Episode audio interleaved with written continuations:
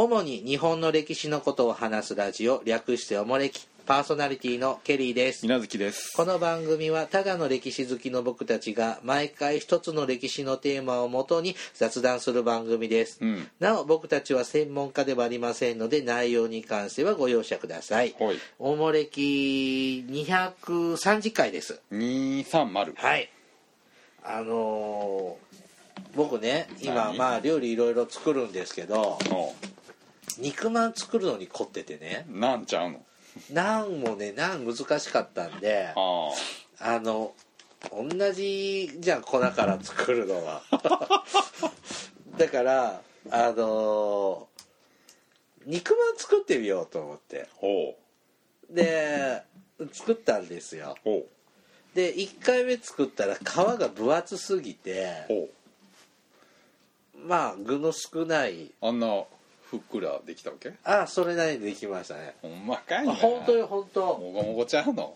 いよいよいよいよあれ包むの楽しいね。こうくるくるってこう。難しいんちゃう？なんかこうねキュキュキュいや難しくない。本た当に？ただただ生地が厚いと包むの簡単なの。ああなでるほでもこれではなんかあの蒸しパンだから、うん。いやもっと薄くした方がいいのかなと思ってすごく薄くして作ったらどうん。で蒸すじゃない。ほそしたらその肉汁がもうその皮が包みきれず蒸し上がったらもう割れてうてはみ出しちゃった。はみ出てびちょびちょになったんですよ。ほあれやっぱ適当な厚みって必要なんですね。うああまあまあそのバランスが大事なんですよな。そう、ん。だからあのねこう肉まんとか豚まんとかピザまんとかカレーまんとかさ、うん。あのなんか皮厚いから僕もうちょっと薄くてもって思うんだけども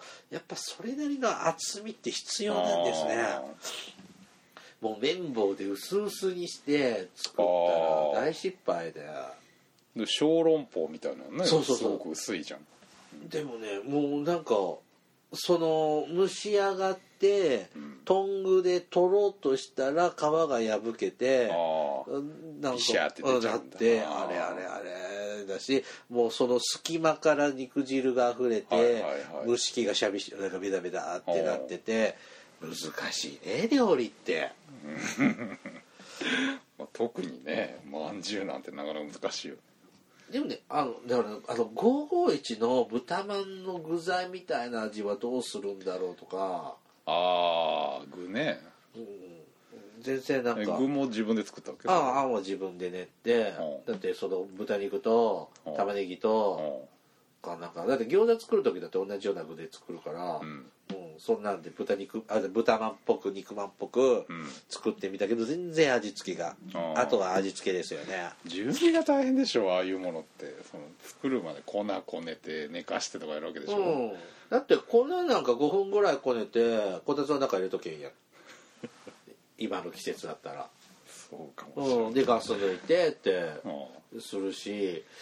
であの蒸しパンなんかは簡単ですよ。うん。あのホホットケーキミックスで。ああれあれで水とかで溶いて電子レンジでチンしたら出来上がるから、ね。そんなそれぐらいは作りますけどね。うちはオーブンがないからパンは焼けないですよ。オーブンないの？ない。トースターはあるよ。電子レンジとトースターはある。オーブンがない。ない。ないかあらー。グラタンとかも作れないでトースターがありゃあうんだからそそのレベルのものしかだからピザとかパさンは焼けないのピザもちっちゃいのしか作れなかったケーキとかも焼けない、わけね。あーうんなるほど欲しいの。クッキーとかできないわけね。うん。なるほクッキー上手なんだよ僕。ど知らんや仕事で作ってたから。かわいいよあんな安いじゃん。2万円もしないでしょ。いや分かるけど置く場所ないんだもんキッチンに。だから電子レンジよけりゃいいや。ああまあそこまでで買ったらやらないんだよ。絶対作んないで知らんが。シリコンスチーマーぐらいでちょうどいいんですよ。そうしときはい。さあ今回はですね奥下さんの話を。くげはい。えなんじゃそれ。あのー前ね大名のほらはなんか不大大名とかなんか。でやったじゃん。はあ。戸様こんな戸様がいるとか。あはい。でお公家さんにもそれなりのランクみたいなのとかあるんだろうなっていうのをちょっといろいろ調べてて、うん。でまあいろんなお公家さんのお家があるんだなっていうのがちょっと分かってきて、まあ、私はお公家って言ったら藤原家ぐらいしか浮かばないんだけど内原家って。他にどんなのがあるかなっていうのをちょっと紹介したいな調べてきました。うん。で今回紹介するのはね公家源氏。うん源のなんとかっていううんくお公家さんがうんいるのね。いたのね。確かにいたな。そのり日本史の勉強をやってて。うん。でお前その人たちは誰何なのっていうのをちょっとどういうく源氏がいたのかなっていうのをちょっと紹介したいです。うん。でそもそもですねえっ、とこの公家源氏っていうのはどっから湧いてきたかなんですけれども、うん。奈良時代から平安時代の初めにかけて、えー、と多くの皇族が、えー、と姓を授かって貴族の家を起こしたそうです。うん。あごめん。ちょっと私何をしなんで調べてきたかちょっとねえっ、と「日本人なら知っておきたい名家名門」っていう本がありまして、これで川出処方新社からこういうシリーズ好きねあなはい。た日本人なら知ってるとかそんなばっかり読みやすいんだもん。うん。字が大きいし。えっ、とね竹光誠さんっていう方が書いた本です。うん。でそれによるとまあ皇族を離れて貴族になったっていう人がいて、そうすると名字が名字っていうか姓がうん与えられて、えっ、と立花とか平とか有原うん。っていうような名字とか名字じゃない姓を、うん。えー、ともらってたそうです。はい。で第52代の佐賀天皇うん。ですね。佐賀天皇の、えー、と巫女や姫巫女子供に対しては、えー、とげ源の姓を授けたそうです。うん。でこれをきっかけに、えー、と歴代の天皇の巫女や姫巫女に、えー、と源の姓を授けるような風習が生まれます。うん。で佐賀天皇はですねとても子だくさんだったそうです。うん。えー、と血筋の良い母を持つ、えー、と巫女とかは皇位継承のために、えー、と皇族に残しておいて、うん。それ以外の32人の子供は一斉に源を名乗らせて、えー、と皇室から出しちゃったそうです。皇族から。うん。32人とか35人ぐらい子供いたってことでしょ？もっといたでしょ。もっといたの、うん。そんなに？そんだけ側室がいたの？まあ佐賀天皇頑張ったね後継ぎ残すのがまあ仕事みたいなもんちょっと多すぎじゃありますか？いやそらだけど。ちょっと無計画ですそんねなことはないよ。やっぱ当時のはやっぱり可能性としてはこれぐらいでしょ佐賀天皇って平安初期の天皇でしょ？そうですね。うん。桓武の次の次。でしょ。まあすごいね。政治も夜もそうそうそう。頑張るってすごいよね。政治を頑張る人はやっぱり夜も絶倫なんですよ。そうなの？うん。うん。羨ましいね。羨ましいね。はい、え佐賀天皇の子供で源誠さん、うん。源徹さんっていう方たちは左大臣まで昇進したそうですが、うん。その後は、えー、と衰退してったそうです。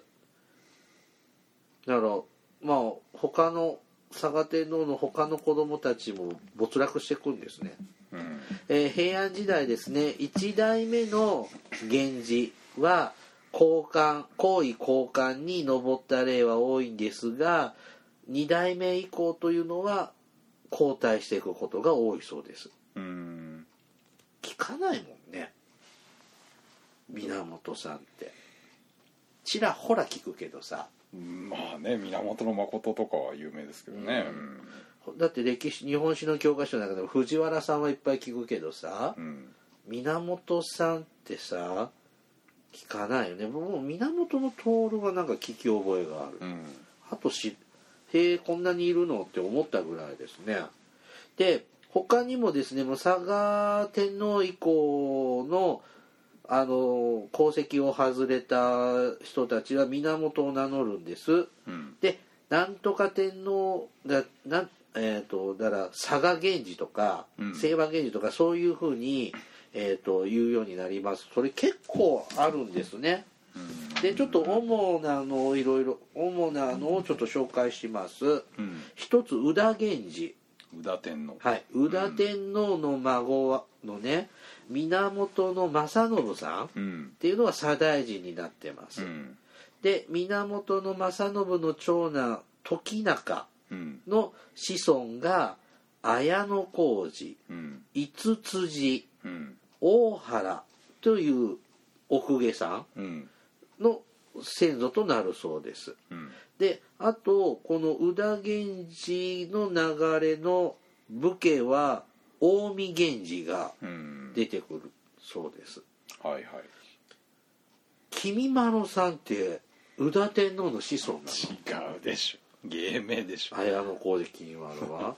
でもさ綾小路ってさなんかボンボンなイメージだよね。なんか漫画のキャラクターとかで出てきそうじゃん。なんでイメージでしょ。なんとか工事って言ったらいかにも公家っぽい名前だからでしょ。そう。ねたぬき工事とかねたぬき工事は飲み屋じゃん。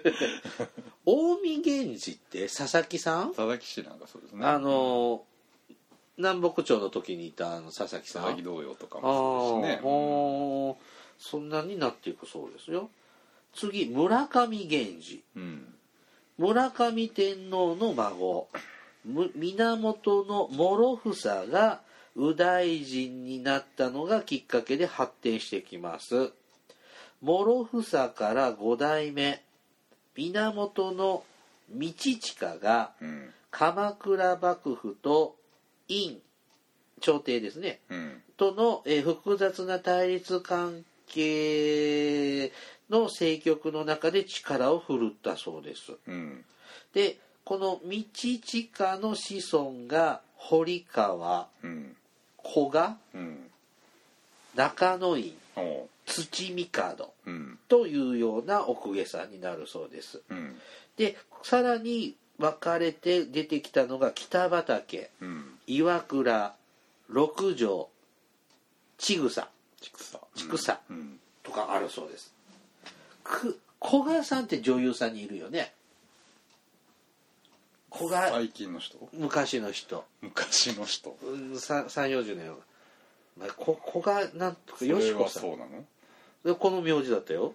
あまあ古賀ってまあ京都の地名だけどね。あ京都にこんな地名あんの？ううん。道元いるじゃん曹洞宗。はいはいはい。人なんかこの古賀家から出てる人だよね。お公家さんなんだ、うん。公家の末裔ですね。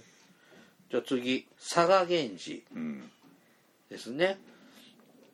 えー、とさっきも出た佐賀源氏で、えー、と武士として出てきたのがね渡辺うん。松浦うんだって松浦ってあの松浦島の松浦松浦の松浦ですね。海賊？うん。渡辺さんって誰？鍋ちゃん？渡辺綱とか知らない？渡辺の妻ってあの金あのそうそうそうそう。金太郎に出てくる話の人でしょ、うん。あそれも一応彼は佐賀源氏の末裔かなんかじゃなかっあそうなんだ、へえ。次任命任名源氏。たうん源の光。うんっていうのが出てその子孫が西三条家を起こすそうです。うん。お公家さんばっかだねやっぱね。そりゃそうやろ。うん。門徳源氏。うん。これは六代で断断絶しちゃうそうです。門徳天皇の子供から。門徳天皇ってどいつ平安時代？そうですね。清和天皇足利あなんだっけ藤原の義房そうなんでしょあー藤原の義房とかってまだ摂関政治の前？うまあ摂関戦時の行く時期ですね。うん。道真より宇田天皇ですよね道真が。ももうちょっと後か。なるほどね。次清和源氏。清和。源頼朝の源氏とか、足利氏うん。が出てきますここ清和源氏って有名よね、まあまあ源氏の中の源氏って感じですな。うん。超源氏。超気持ちいいなんじゃそれ。うん源氏って清和まあまあ世話源氏っていうかね、うん。みんな武士になっちゃうんだね。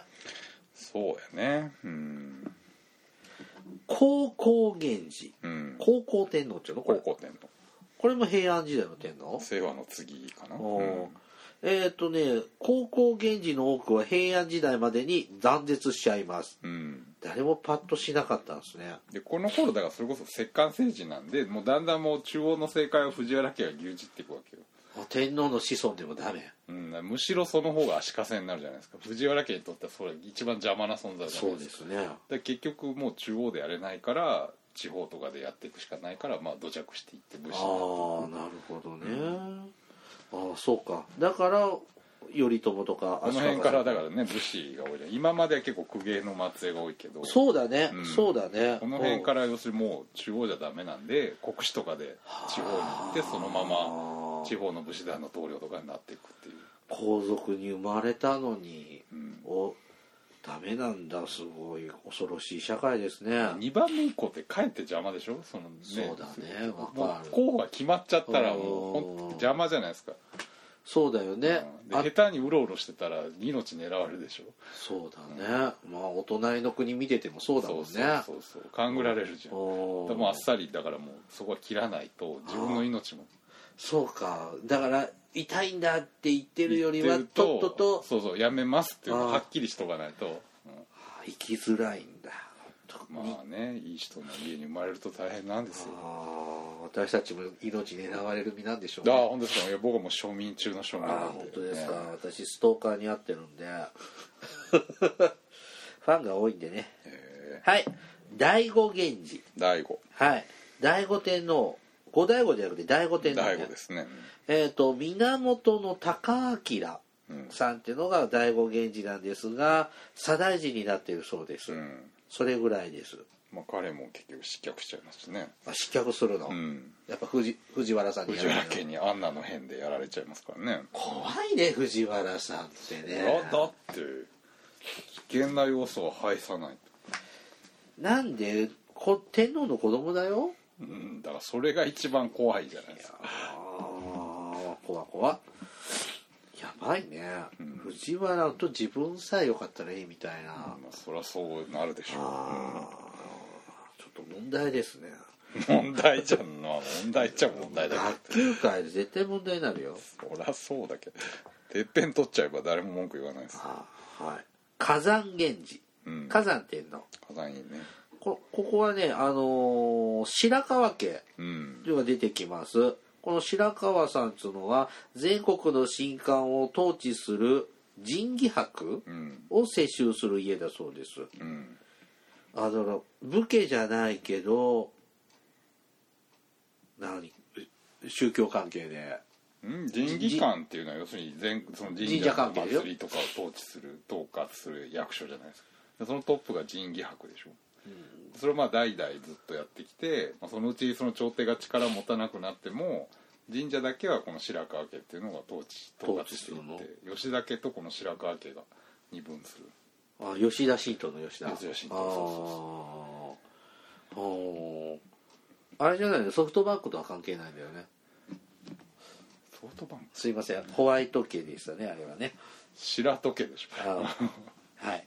何言って 白すいま川だっつってせん。ボケきれませんでしたが、あーあだからその得意な家柄を作って生き残っていくんだね、まあだんだんだからもうね公家自体がもうだから朝廷がダメになってたら仕事がなくなってっから。で武士にもなれず。そうそうだ結局自分とこのまさにお家芸で食っていくしかないんでそれぞれがいろんな分野で得意分野で生きていくはい。五白川源氏。うん。持ち人を配慮するために源氏にしちゃった。ああ源の持光って何のことになるの？持人。え持ち人って戦死するの違ったっけ？いルハイルザイになるの？えいや。これってあの源平合戦の頃の人最でしょ？うん。あの平家にそう噛みつく人とねあのなんだっけ源の。あの丹波哲郎がやってた人でしょ？鉄道どの回やねんって だから。えー、丹波哲郎のはあのほらタッキーの義経の時。あああれであの後死んじゃったんだよ丹波哲郎さん。寄りました源にあ寄りました寄りました、で結局え討ち死にしたかど宇治うか？川の戦いで負けて配ルされるんだっけ？よく知らないです。持ち人という存在は知ってますけど、うん。なんか資料に載ってます？うーん。もしかしたら魂だけでも京都から追い出したのかもしれないし。ああちょっと読み切れない。はい、はい、まあ一応現、まあ、功績から外されたってことで。すまあまあそうやね。じゃないですその時にそうやね、うんはい負けて、うん。後嵯峨源氏はい。と源の惟康うん。が鎌倉七代将軍となります。うん。で将軍辞めた後親王に戻ります。はい。でなのでさ後嵯峨源氏これで終わり。一代で。あそう、ううんん。だから功績を降りたんだけど将軍に征夷大将軍になってその後は辞めた後は親王になるから皇族に戻っちゃうんだね。こんなのあり。うん。ちょっとめあ時代がもうなんか平安時代じゃなくなってますね。鎌倉時代でしょ鎌倉幕府の将軍に皇鎌倉時代。族将軍で迎えられて辞めたらうん。でそれだからえそうするとあれさ宮将軍ってさ、うんなんとか親王さんでうん。将軍になってるのじゃないの、ああ一応だからそうなんね。で親戚に落ちるわけですね。源になってから来るんだ、でまた戻れるんだね。ね。えっ、と呉服格差源氏。うん。源の森国が鎌倉九代将軍。うん。だそうです。これももともと皇族さんだったんだね、うんうん森国親王っていうの。うん。が源の森国。そのまんまですね。持ち人はあれなんだって。あ。謀反の計画がバレて、うん。で土佐に一貫入るが決まったんだって。うん。その時点で源光義でなんだっけ持ち持光って名前になってでその決まった日に脱出して挙兵するんだって。でその後に戦死するあー。まあ一応功績外されたんだ、ね、そうやね。だから入るが露見計画が露見しちゃって一回捕まっちゃうなるほど。うん。はい次五代五源氏。五醍醐ね。はい。うん。えっ、とね対馬神宮家や、うん。えっ、と五代院家っうん。ていう宮家え公家さんになるの？これ、うん。とかじしえ宮司さんになるの、うん。っていうようなのが残ったそうです扇町源氏。うん。ひ広畑？うん。と称し旧姓賀家の一つとなる。広畑家ですね。扇町天皇って戦国時代の天皇でしょ？信長の頃ですね。ねえ。他にもいろいろあるのかな？ここの辺ちょっと私が調べた資料だと。うん。まあ源氏だらけ源さんだらけでねいやむしろこんなにあるんだと思って。なんかそのさ源頼朝とかのその清和源氏まあとか、清和佐賀村上ぐらいはね、うん。有名だけどいろいろいいのね。まあこんな呉深草だ五醍醐だの源氏なんてのもあんだなと。まあ失礼ながらパッとはしないえばっか。日本史の歴史試験には出てこない。まあ出ないでしょうけど、まあね朝廷自体の地位が相対的に低い時代だから、うん。ねいろんな源氏がいるんですねうん。みんな源って名乗るんでしょ？源氏なんだね。でねまあまあ結局後々それぞれやっぱり家を建てて、うん。ね、やれ広畑だなんとかだって白川だっていう名前は。いるのね。うん。うん。ややこしいよはい。まあこんな源氏をちょっと紹介しました。もうちょっとネタがあるんで次回もちょっと奥下さんの話を。もう一丁。はい、しますがお便りいきますはい。道のくの姉さんから頂いただいてます、うん。ケリーさん、みなずきさん、こんにちは。えっ、と、懐かし、えー、220回の配信を聞いて、懐かしい単語が飛び込んできました。指導将軍と坂の上の田村麻呂、えーだからあのせ古代の征夷大将軍の話ですね、以前50年前の学校給食でカルチャーショックを受けた話をさせていただきましたが札幌から次の転校先は会津若松でした。ここでも新たなカルチャーショックを受けましたがその話はまたの機会にして今日は私の歴史ロマンの話をさせてくださいね。会津若松に指導将軍という焼き菓子があります。うん。確か二人の将軍がこの地であったから会津となったと聞いたような気がします、えー調べてみたら東海道から来た竹布川布川分と北陸道から来たその父親の大彦の御事が出会ったので会津会津今の会津はこれあの相談とか相手の愛にうん。あの港の津で会津になったという記述がありました。これは神話の話ですが戊辰戦争の時も同じ方向から会津に攻めてきましたね。うん。きっと古代もこの辺りを征服に来たのかしらと考えました。うん。会津には4世紀の前方後円墳が結構あります。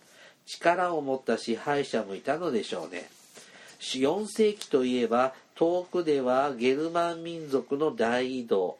隣では高句麗のなんだっけ太閤太陽四神記の世界、うんえー、と日本は前方後円墳の世界。想像するとワクワクしませんか？話が長くしなってしまったので田ま田村麻呂は簡単にしますね。福島県に田村市があります三はえ？三春田村三春田村市うん。は、えー、と田村麻呂の末裔らしいです。伊達政宗の奥方の女子姫が田村氏出身というのは有名ですね。調べ始めるとつまらなく見えたところにもいろいろなドラマがあるものですね。だから歴史は面白いですね。次回は何が出るか楽しみです。といただきました会津で東海地方東海軍と北陸軍が出会った。合流した。ああそれで会津っていう名前の地名なんだね。なんかそんなね4世紀とか5世紀の頃にうん。こんな東北まで来れるんだねだって大和武とか行ってるじゃんもう関東まで。そうだよね、でもさあれねそのやっぱ行きやすい道ってのは昔も今も残っつやっぱ変わらないかいやらもちろんそうでしょ戊辰近世までの道はそれは古代から変わんないだから戊辰戦争で会津攻めも同じようなルートになっちゃうってことなんだね。うなるでしょ、いやーつながるんだね。すごいね。うん、道やね。道もね。なんかそういうのもやりたいんだけどな。またなんか機会があったらちょっとネタをいただいたって感じですね。ありがとうございます、さて続いてはねのっぽパン太郎さん。パン太郎。のっぽパン太郎さん。のっぽパン太郎。のっぽパン太郎さん。のっぽパン太郎。どうでもいいわ。はい。ケリーさん、みなずきさん、いつも楽しく拝聴しています。だいぶ前になってしまいましたが、鉄道消化の第2回は特に楽しく聞かせていただきました。というのも、我が故郷、沼津が登場するからです。うん話の内容としても沼津のことについて熱く語っていただきありがとうございます。うん私は地理に関しては一般人よりは知識があると思っていますがお二人の知識の量には遠く及びません。えー、なんて読むんだっけこれ。2行目。牛伏せ。牛伏せなんて沼津市以外の人で知っているのか知っているのはなかなかいないと思います。歌詞に桃のことがありましたが旧御用邸がある地域は桃里でいいのかな？と言って桃が名産らしいです。実際にはそれほどの生産量はなく地元でもそれほど有名ではないような気がします。あと地理的なトピックとして天城を源流とする狩野川が町の中心を流れています。太平洋に注ぐ一級河川で唯一北進する川だそうです。伊豆半島を富士山に向けて流れて三島の平野に出たところでぐぐっと U ターンして駿河湾に注ぎます。うん。私が小学生の頃は人口21万を数えた沼津市ですが現在は19万と全国指折りの、えー人口流出を誇っています。深海水族館をはじめ港周辺がなんとか頑張っているので観光地としての知名度はそこそこ保たれた感はありますが町中心部はどんどん寂れています。新幹線や大学の誘致にことごとく失敗している影響や静岡県東部の中心都市という自負自負とおごりが衰退に拍車をかけているような気がします。ともあれ海山川あり気候も穏やかですので住みやすいと思います。東京にも新幹線で1時間ですから沼津三島から新幹線定期で通勤通学している人もいます。ぜひお二人でいらしてください。おじさん3人で沼津観光しましょうといただきました。えっとパンタロンさんはパン太郎うん。沼津の方。沼津の方なんですね。私何度も言ってますが深海魚水族館行きたい。何遍も行ってんのに行ってない行ってないです。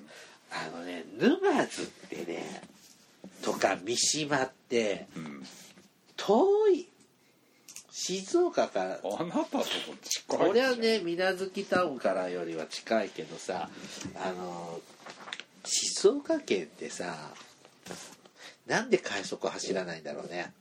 えなんか走ってんのじゃんあの辺快速って。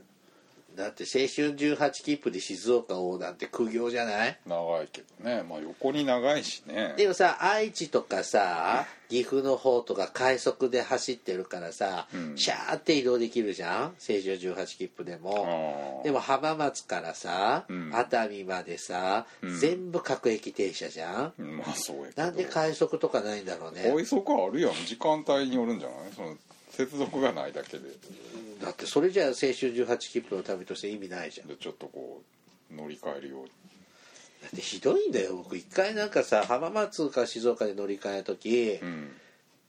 電車到着5分遅れて遅れて待ってくれなかったんだからね、あそうなんや。うん。それがひどいな。うん。容赦ないよね青それは春 JR 東海が悪いんでしょ。本当 JR とか本当新幹線さ走らせばいいというこの思想ダメよ。そんなリニアでこんな団子なんかされるんだよね。出てましたねうん。ねあのそうだよ。しこんな人口どんどん減ってるっちゅうてもさ、うん。し沼津もまだ19万人もいるんでしょ。すごいじゃんね。沼津三島より沼津の方がでかいんだ。そんな感じする。あそう。うん。へえ18切符で旅する時沼津三島に着くとああ静岡も終わりだまあまであまさに一番ね東の端やっと動けると思って立てるってこう思うとこなんですよ。この前ねたまたま行ったんですよ。修善寺三島から修善寺までずっと行ってうん。ちょうどそのこのなんだ狩野川。うん。もまあ見たんですけどね。ああなるほどなと。確かにな。伊豆半島からこう北上して太平洋に入るから変わってるね。伊豆半島がだから出っ張ってるからそこから北に流れるんでね。まあそうやな。確かにそうやなとか思修善寺は三島市とか沼津なの？あれ修善寺って島沼津でちょっとこう半島に入り込んだところに修善寺ってだよね。鉄道がほらあるじゃん。ある。私鉄が。ある、うん。うん。熱海から乗り入れてるよねあれ違うのああそうそうそう特急がね。ね。うん。うん。なかなか行かないじゃんあの辺。って伊豆半島って行ったことないと一回行っとこ思ううとか思って、うん。僕は熱海後楽園ホテルとか行ってみたい。なんで？え？テレビでやってるし、うん。ほら江川さんとかに会えるじゃないの？会えねえよ。ほほほほいい顔。あ鳩屋もあれは伊藤かあれ。鳩屋。鳩屋に決めた。うんそれもこっちじゃないんだよね。あっちが相模の方だよね、うん。いやあの CM がこっちでないんあそうなの。水無月タウン鳩屋とかないの？ない。ない後楽園ホテルは？熱海後楽園も多分ないと思う、うん。えー、そうなの？あれでも全国ほほら戦隊もののさゴレンジャーとかのさはあのあれこ熱海後楽園ホテルずっとスポンサーだから。とかでよくやってたよね、うん、今もだから CM やってるよ。いやーしてないと思うよ多分あこっちじゃそうな多の何？分してない。じゃあ水月タウン行かないんだはよこっちの人って、ね、向こうの人はみんなほらあの辺って行くけど。そっかホテル紅葉ばっかなんだね。ホテル紅葉じゃないよ。そうやね、うん、あとホテルニューアワジニューアワジね。確かにやってるね、うん、ハート屋は多分してないとあそう、今今鳩屋って CM してるかな？思うわかんない。ハート屋ねよよよよよよよよよよみたいななかなかった何それなんかしその電話番ホテルの電話番号なんかもなんかカステラ一番違うわ違うけどなんかホテルので、うん、あいやね伊豆はねケリーさん的にも遠いのよで伊豆とかこの沼津とか三島とか行くんだったら東京行きたいもんいやまあそうなんだけど、うん。いつもなんか素通り申し訳ないなとああ三島大社僕行ったことあるよ。あ三島大社も行ったけど、うん。おお参りしましたでなんかお抹茶味のキャンデー買って帰ってきまあした、うん。ーあとあの何わさび以外何食ってんの？わさびが干物じゃん。お蕎麦とかね結構。お蕎麦有名なの？いい蕎麦屋いっぱいありますよね、あ何？そのわさび缶絡みで？うん、わさびまあ水とかがいいんでしょうね、うん。で僕わさび漬けとか食べないしわさびは好きなんだけどうん。でもそんななんかわさび漬けとか特に食べないし何？わさびソフト？あああるね、うん別に。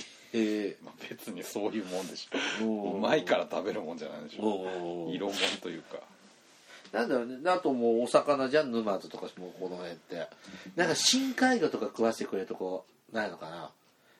なんか前ねテレビで見たらなんかここのさ相模湾？お相模湾って結構浸水が深くってね。なんか深海魚メガマウスうん。とかなんかおお化けみたいなサメとかうん。取れるんでしょ、そうやね。そんなの食べてみたい。あそうな。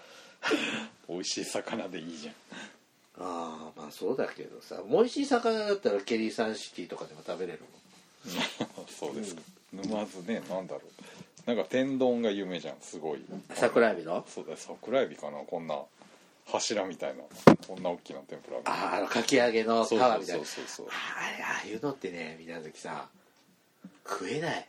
食えない。脂っこすぎて。あそうなん。あなたをして。うん。あのねあのケリーサンシティのあのケリーサン都道府県の県庁所在地でちょっと仕事あった時になんか仕事でランチ食べに行った店でそういうのがあって食べたのね。まあ脂っこい。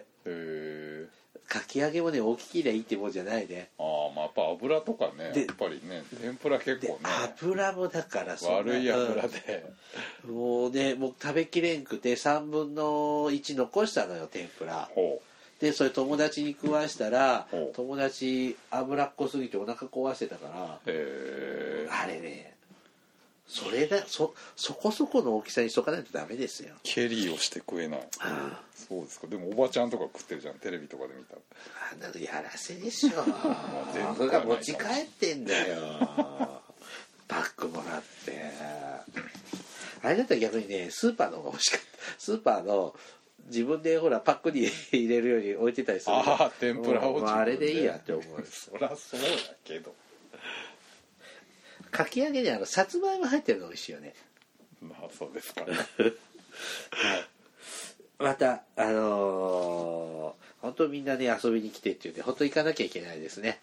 接待してくれはえる沼津もね。3人で沼津観光らしいですよ。でその後はじゃあ福島行ってお姉さんとこも。あこうちょっと乙女話しっかりあ聞かせていただいたいので、旅費出してくれるっちゅうんやったら行くけどね。ダメそんな水無月様でそんなことをせがじゃダメですよ。それ僕の役割ですから。はいじゃあ今日はここまでにします、うんはい、おもれきではリスナーの皆様からお便りを募集しています。あの時代に行ってみたい、あの人に会いたい、おすすめの歴史漫画や歴史小説、大河ドラマだ、と、だ、だ、た、大河ドラマなど、歴史ドラマや映画の思い出や感想、戦争の体験談、他にもいろいろとお便りテーマがあります。えー詳細はおもれきのブログをご覧ください。番組へのお便りは E メールまたは Twitter のダイレクトメールでお送りください。メールアドレスはメールアットマークおもれき .com ツイッターはひらがなでおもれきと検索してください。さらにおもれきは YouTube でも過去の回を配信しています。こちらでもおもれきをお楽しみください。YouTube 大体半年遅れぐらいの回をアップしてます。へだからうちの、ね、ーあれも定期的なんですか？いいえ気まぐれです。あそう気まぐれなんじゃそれ。あのねケリーさんちのネット回線の都合で、まだそんなこと言ってんの？あのねうんこうアップする時すごい一本ね。光なんとかにしいや嫌だ。嫌です。ちょっとまだ引っ越しとか考えてるんでそうですんまあそういう時になったらですね。まああのだからよっぽど暇な時しかちょっとアップしていいんですけど、まあ、時月1ぐらいは必ずまとめて23話出してますので、うん。またそちらでも過去の回最近聞いた方はきそちらでも聞いてみてください。はい。はい。ではまたポッドキャストでお会いしましょう。さようなら。さよなら